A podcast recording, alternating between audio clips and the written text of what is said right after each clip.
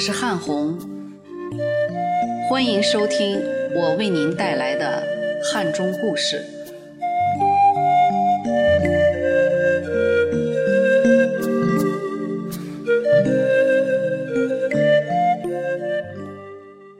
今天我为您带来的是季明先生的文章《夕阳下的闲愁》，中山街里勾起的点滴记忆。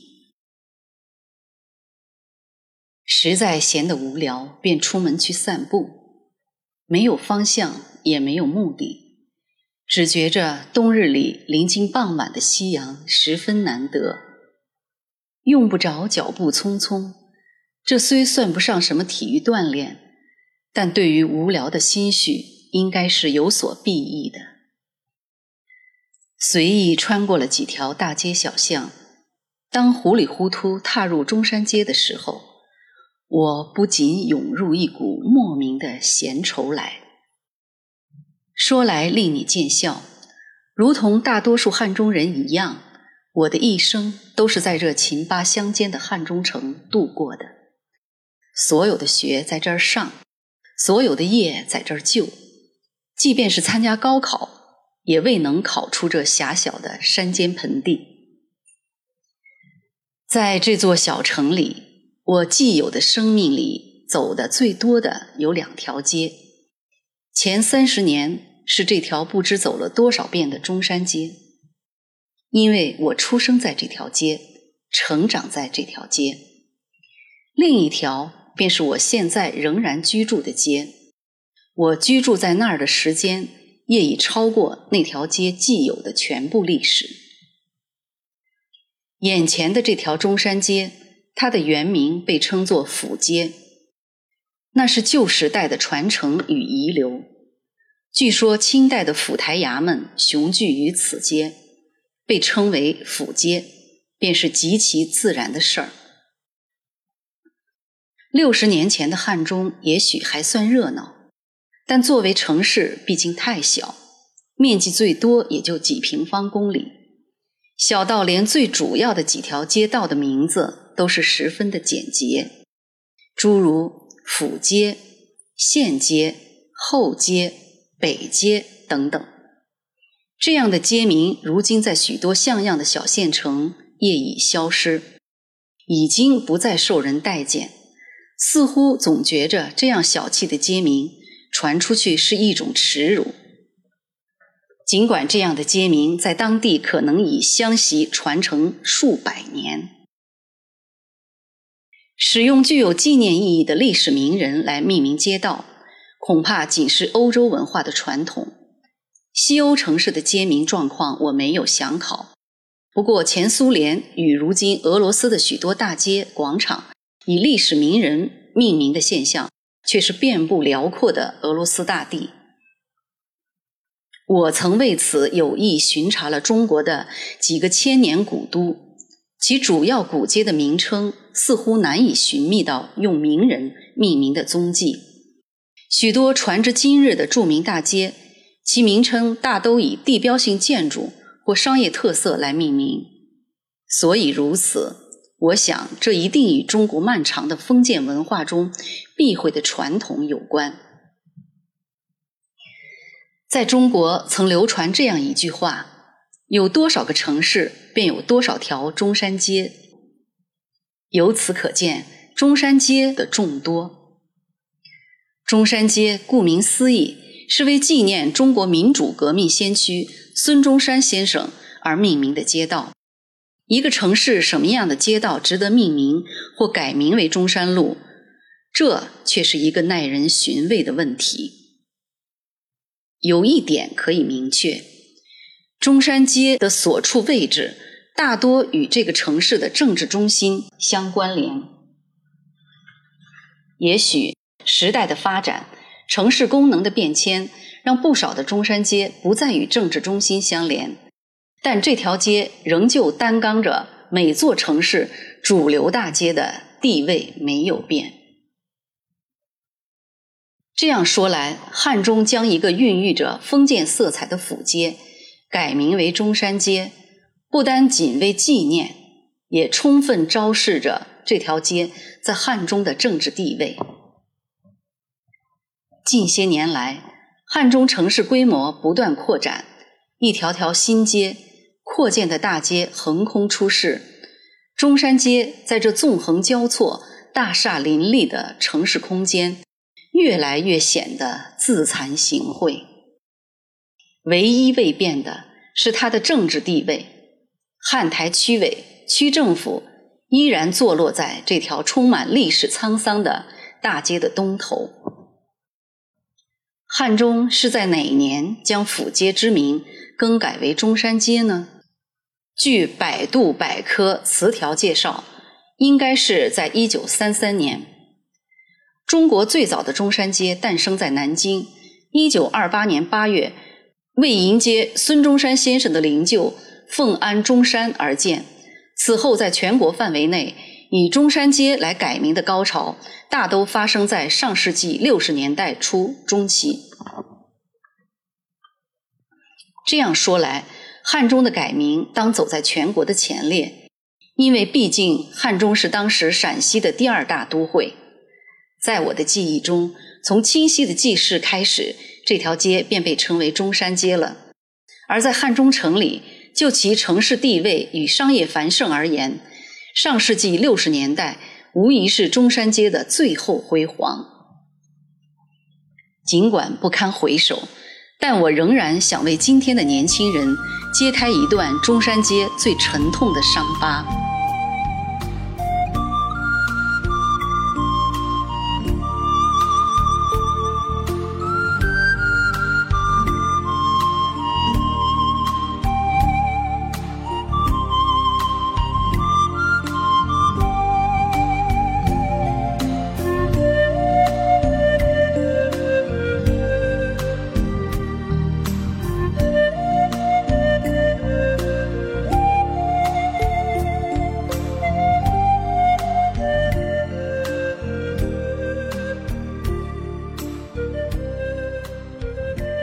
一九六八年是文革中造反有理最为轰轰烈烈的年月，小小的汉中城里爆发了在全国都赫赫有名的武斗。战斗的两派动用了除飞机以外，包括装甲车、高炮在内所有的常规武器。双方各以西头的钟楼与东边的古汉台为制高点，让街头的巷战长达数月之久。中山街便首当其冲的成了双方激战的主战场。那年我十一岁，却躲在家中的窗后与门缝里，惊见了一场地地道道的枪林弹雨。战斗初期，双方恪守协定，定时休战，让躲在家中的市民有外出汲水、购买食品的时间。但伴随攻防战的激烈，困守家中已是十分危险的方式，于是乘着休战之机，所有人只好举家逃往乡下或没有战事的地方。在这偏远的秦巴腹地，武斗的两派均高喊着“誓死保卫党中央，誓死保卫毛主席”这壮怀激烈的革命口号，让今天的人们真有些匪夷所思。是年秋天，中共中央颁布通告，命令全国停止武斗。随着军队的开进，一场持续半年的毁灭性武斗才得以戛然而止。当我们重新回到中山街的时候，看见的却是满街残墙断壁，一条拥有数百年历史的大街完全毁于战火之中。街道两旁上千间百年老屋全都化为灰烬，满街杂草丛生，瓜秧上已长出篮球般大小的西瓜。俯身视之，不仅令人感慨万千：“云横秦岭家何在？”如今，漫步在夕阳下的中山街。脑海里却不断翻腾着儿时的记忆：石灰巷、周公巷、挂匾巷、公安巷，依旧是比连中山街的百年老巷，驻足凝视，已无处寻觅到历史的沧桑。汉台区委的大门，这昔日的衙门口，再也无法张望到那对雄伟的石狮。周公巷的西边，应该是当年汉中最著名的大药房普泰和。再往西，便是这条街最有名的长满了青苔的水井。童年时代，怕是有许多有趣的故事发生在井边。又想起了当时汉中城里著名的一家照相馆——三义照相，它应该是在如今汉中日报社的东边。我人生里的第一张照片一定是出自这里。因为它距我家不会超过二十米。照相馆的隔壁是一家镶牙所，它应该是如今汉中口腔医院的前身。我儿时口中的龋齿便是在这里医治。当然，所有的印象里最深的是我们家对门的食品店——春生健。尽管这家店铺在汉中最负盛名是红豆腐，但我感兴趣的只有核桃糖、绿豆糕。因为人熟，更因为人小，一两分钱也能在店买到心爱糖果。在如今青年路挂匾巷与中山街交汇的十字，当初被称为新街口。新街的称呼缘何而起，我不得而知。我思忖，是否与青年路相关？因为在与中山街相连的几个小巷中，唯独只有这青年路被冠之以路，而其他的却均以巷称之。从名称上判断，巷是旧时对小街的称谓，路的称谓无疑带有新时代气息。青年路。倘若真是一条新时代的街名，市民们将这个十字路口俗称为新街口，怕是顺理成章的事儿。其实青年路在先前被称为管子街，管子是毛笔的汉中方言，因其有制作毛笔的作坊而得名。因在一九五四年管子街道路改造中。青年团成员是逐鹿的主力，新路继站便以青年路命名，旧路旧名消失，新路新名诞生，新街口便在老百姓的习惯性口语里自然生成。特别提起这新街口，是因为我想起一处这中山街上在文革以前最热闹的地方，这是一处很大的茶馆，一处典型的旧式茶馆。您倘若看过以老舍的茶馆改编的电影，您便会体会到旧式茶馆的味道。它坐落于新街口十字的东北角，这里只有大堂，没有包间，因为根本不需要。到这里喝茶的全是推车卖浆者族。闲暇之余，花上三五分钱来一碗青花盖碗茶。往带长条凳的方桌边一围，便开始了天南地北、家长里短。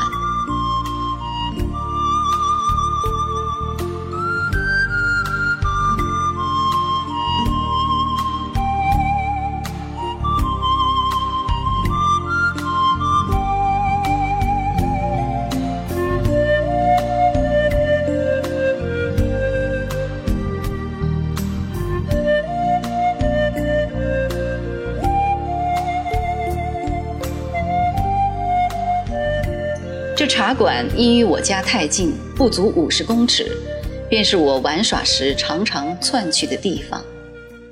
茶馆里常年因有说书人设台说书，自然会引来小孩们的注意。记忆里说书的内容以岳飞传评书为主，那惊心动魄的枪挑小梁王的场景，似乎仍历历在目。在喝酒还不是常态化，娱乐也十分单调的文革前，这旧式茶馆是成年男人休闲时享受的独特场所，绝不见妇女的身影。如今，这样的茶馆早已灰飞烟灭，饮车卖浆的社会下层依旧大量存在，但他们已经永远的失去这样的娱乐阵地。现在，歌城有之，茶楼有之，足浴有之，休闲会所有之，但却已经不属于。引车卖浆者之流了。我们常常感慨都市与小城、大街与小巷中那无处不在的广场舞，但那仅是中国大妈们的领地。成年男人，特别是退休男人们，固定的休闲场所又在何方？新街口十字南边的小巷为挂匾巷。以名字猜度，此巷在旧时代当是一个匾牌业相对集中的制作销售之地。其实这完全是望文生义。别看这小小的巷子，如今已不起眼，它在先前还是很有些气派的。巷的两端过去均竖有巨大的石牌楼，上边高挂朝廷御赐的金字匾牌，风光无限。这挂匾巷之名便由此而生，可惜他们均在上世纪五十年代被拆除。更加有意味的是，昔日繁华昌盛的中山街，倒成了今日真正的挂匾巷。但这匾已不是御赐金匾，只是普通的商业匾牌制作、广告业而已。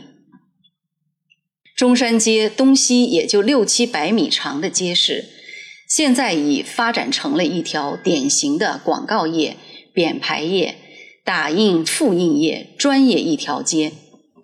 我初步统计，大约共六十余家分布在这条街的南北两边，令其他所有行业黯然失色。